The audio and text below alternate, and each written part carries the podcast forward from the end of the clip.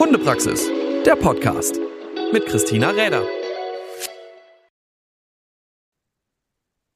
Hey und schön, dass du wieder dabei bist zu einer neuen Folge vom Hundepraxis Podcast. Heute sitze ich hier ganz allein. Naja, ganz allein ist ja in diesem Fall nicht immer ganz korrekt, denn irgendwo hier unter dem Tisch befinden sich diese drei gerade schnarchenden Nasen und äh, ja, erholen sich von heute einem etwas regnerischen Tag outdoor beim Training und ähm, naja, sind schon so ein bisschen in ihre Träume verfallen. Aber heute geht es ein wenig um das Buch. das Buch, ja genau das Buch, welches vor kurzem in den Handel gekommen ist und welches mir ein ja doch sehr großes Anliegen war, auch irgendwann dann einmal geschrieben zu werden. Und nun ist es da, ein Welpe soll es sein, im Müller-Rüschlikon herausgegeben mit der Hund die Wissensreihe. Und es ist so ein bisschen ein Leitfaden durch das erste Hundejahr. Und jetzt kann man natürlich sehen, gut, das gibt es vielleicht schon an der einen oder anderen Stelle, aber es ist so eine Mischung aus natürlich meinem Interesse der Wissenschaft gegenüber, dem Wissen, welches uns durch so viele kluge Köpfe, Beobachtungen, Untersuchungen und so weiter, Gott sei Dank mittlerweile zur Verfügung steht, aber weil ich auch ein sehr großer Freund von praktischer Umsetzung bin, eben auch gerade der Sichtweise, die aus der Praxis berichtet. Denn nun ja, als ähm, doch schon eher erfahrene Züchterin mit neuen Würfen, mit dem heilpraktischen Wissen, mit dem physiotherapeutischen Wissen, mit dem Hundehalterwissen, mit dem ganzen Drumherum als Trainer und Co. Da bekommst du so einen relativ guten Überblick, dass Situationen für die eine Sparte interessant sein könnte und für die andere aber eben auch. Und das war mir wichtig in diesem Buch zusammenzufassen, dass es nicht nur dieses, ja, stupide Runterschreiben von Daten, Zahlen und Fakten vielleicht in diesem Fall wird, sondern dir kenntlich zu machen, dass dahinter verschiedenste Erfahrungen stecken, die mal toll, mal weniger waren und dann auch dazu geführt haben, dass man vielleicht über viele Dinge Bescheid weiß, die man sonst so aus Büchern gar nicht irgendwo hätte sich erlesen können. Und heute will ich es einmal kurz so halten, dass wir mal gemeinsam eine kleine Stelle als Leseprobe hinausziehen. Und ich habe jetzt hier das Buch vor mir liegen und mache einmal Folgendes. Ich schlag's mal irgendwo einfach auf. Also so prompt. Irgendwie, wie auch immer. Okay. Hm.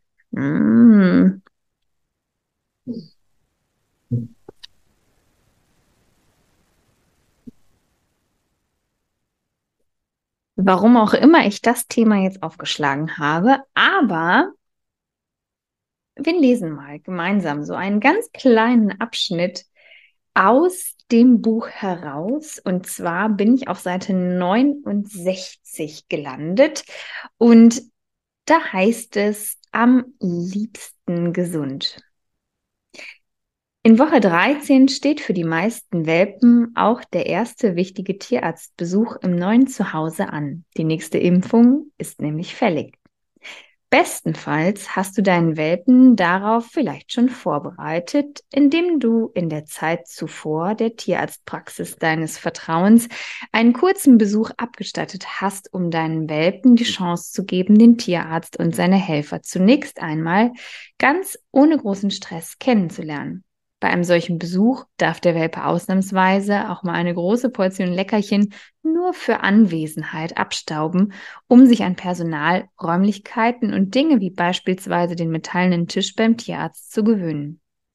Zudem hilft es dem Welpen, wenn du selbst ihn bereits an typische Handlungsabläufe und Berührungen beim Tierarzt gewöhnst und unter Anleitung auf fremde Menschen bittest, deinen Hund einmal vorsichtig und unter Streicheleinheiten in Ohren, Maul und auf die Pfoten zu schauen.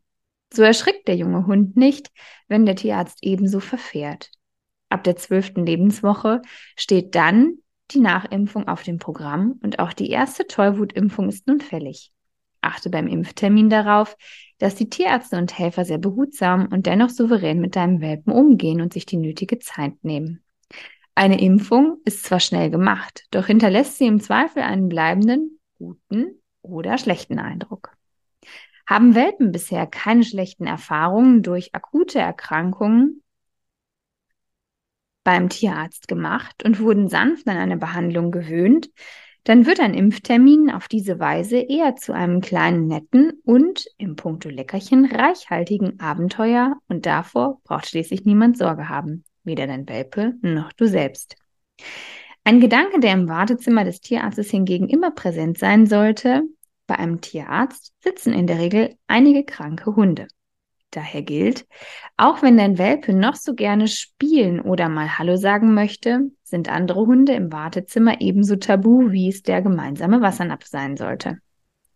Zudem sollte bedacht werden, dass die Auffrischung der ersten Impfung, die es im Alter von acht Wochen gab, zusammen mit der Tollwutimpfung eine ganz schöne Anstrengung für den kleinen Körper bedeutet.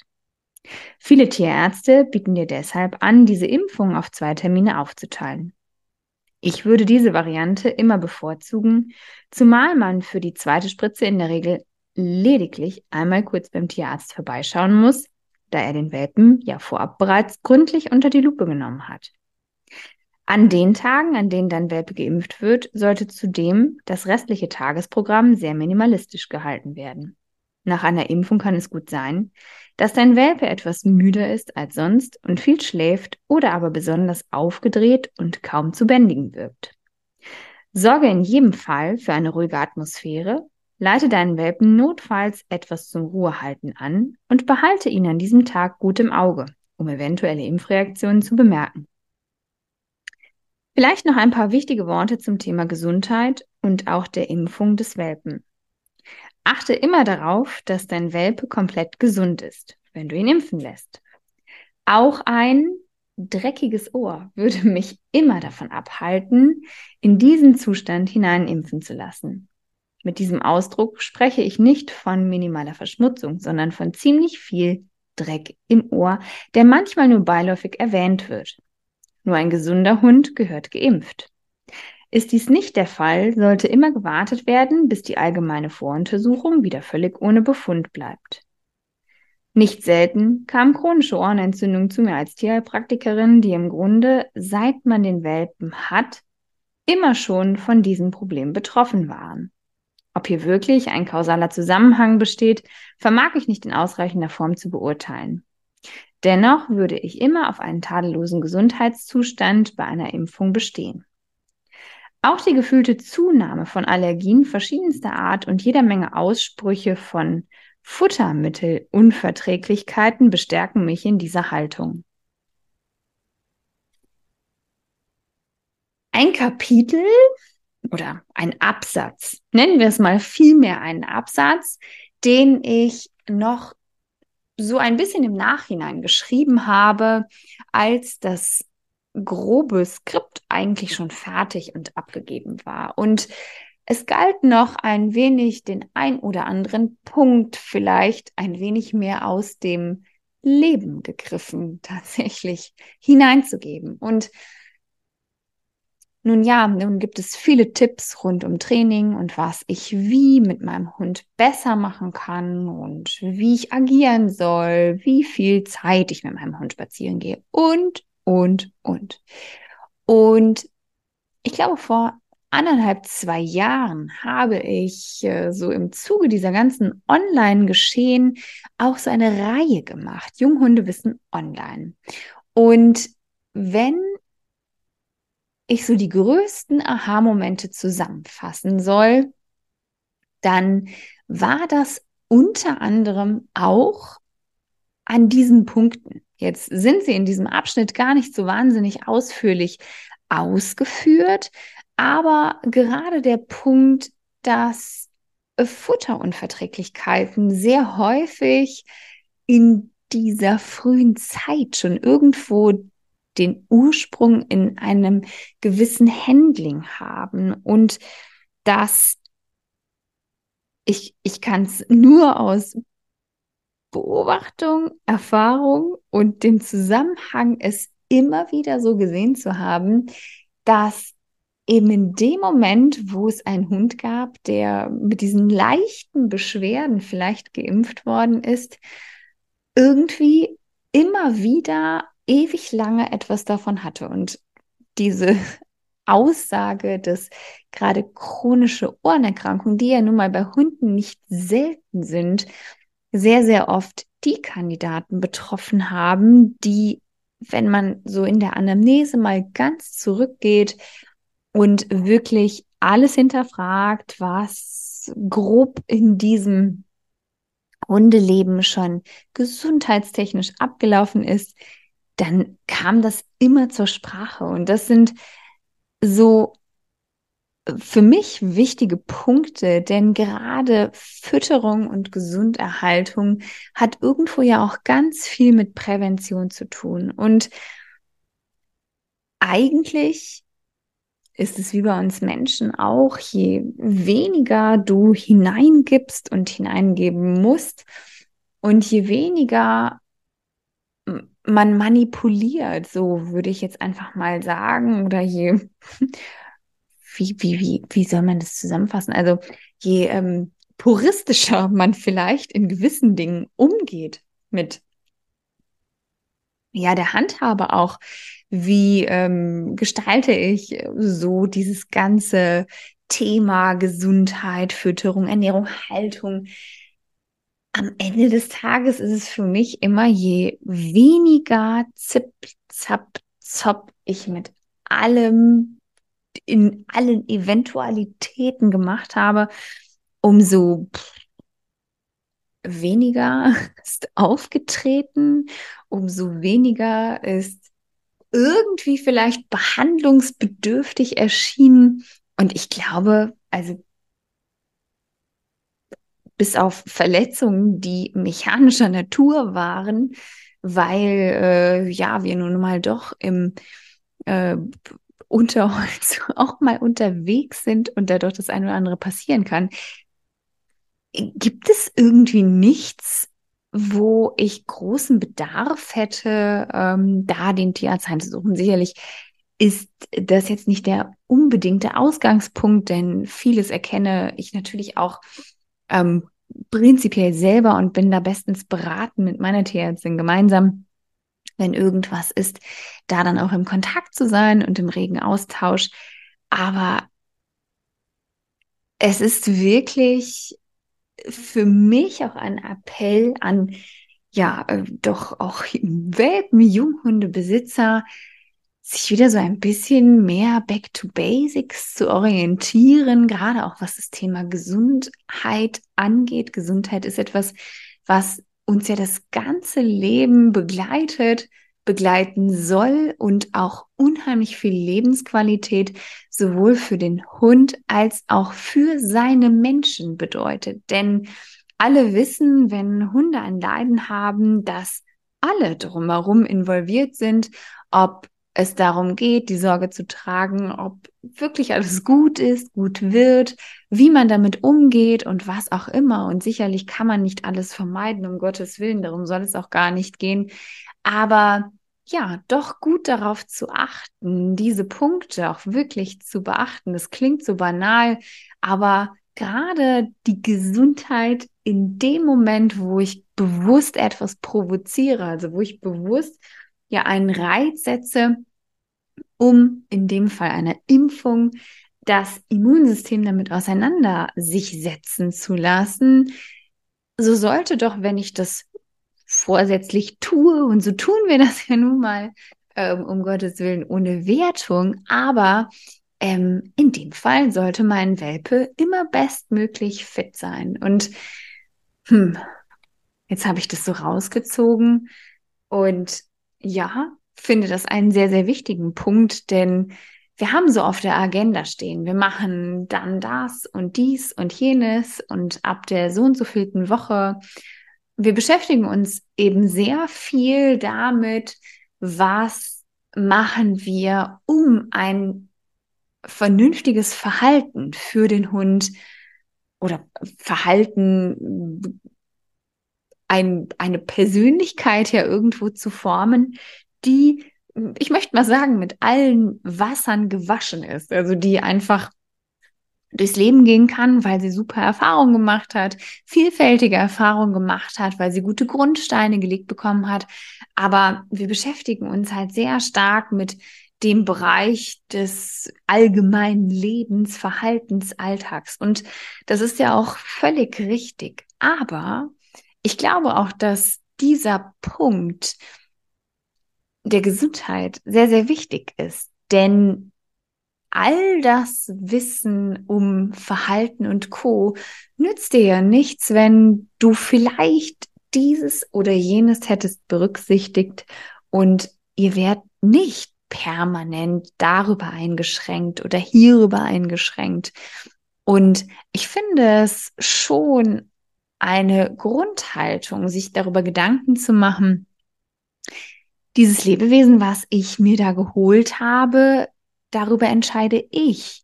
Wann gehe ich damit zu Heilbehandlung, egal in welcher Form?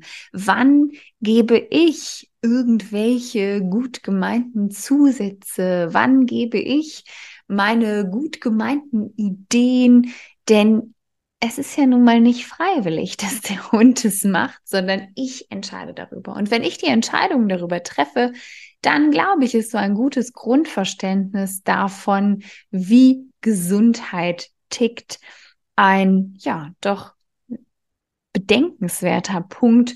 Und ich möchte hier gar nicht so sehr den Zeigefinger hochheben, sondern einfach nur sensibel dafür machen, dass es so ein paar Eckpunkte gibt im Großwerden eines Hundes, die wichtig sind zu verstehen und die auch wichtig sind, nicht übergangen zu werden. Und eben gerade so dieser Punkt Impfung, oh mein Gott, man könnte da ja jetzt äh, Debatten drüber führen. Ich glaube, das ist wahrscheinlich noch fast schlimmer als beim Menschen oder ähm, ich weiß es nicht so richtig, aber da äh, könnten wir sicherlich sehr viel Zeit mit füllen. Das wollen wir aber an dieser Stelle gar nicht, weil es gar nicht darum geht, ob ja oder nein oder wann und wie und was, sondern einfach nur das und in dem Punkt, dass wir uns dazu entscheiden, es bewusst tun und wir immer dessen gewahr sein sollten, dass auch in dem Fall tatsächlich der Hund gerade eben einfach fit ist. Und ansonsten die nächste Impfung vielleicht einfach ein paar Tage, Wochen oder weiß ich nicht, wie lange warten muss, bis dein Pfiffi wieder wirklich munter und frei von allem ist, was dem vielleicht im Wege stehen könnte.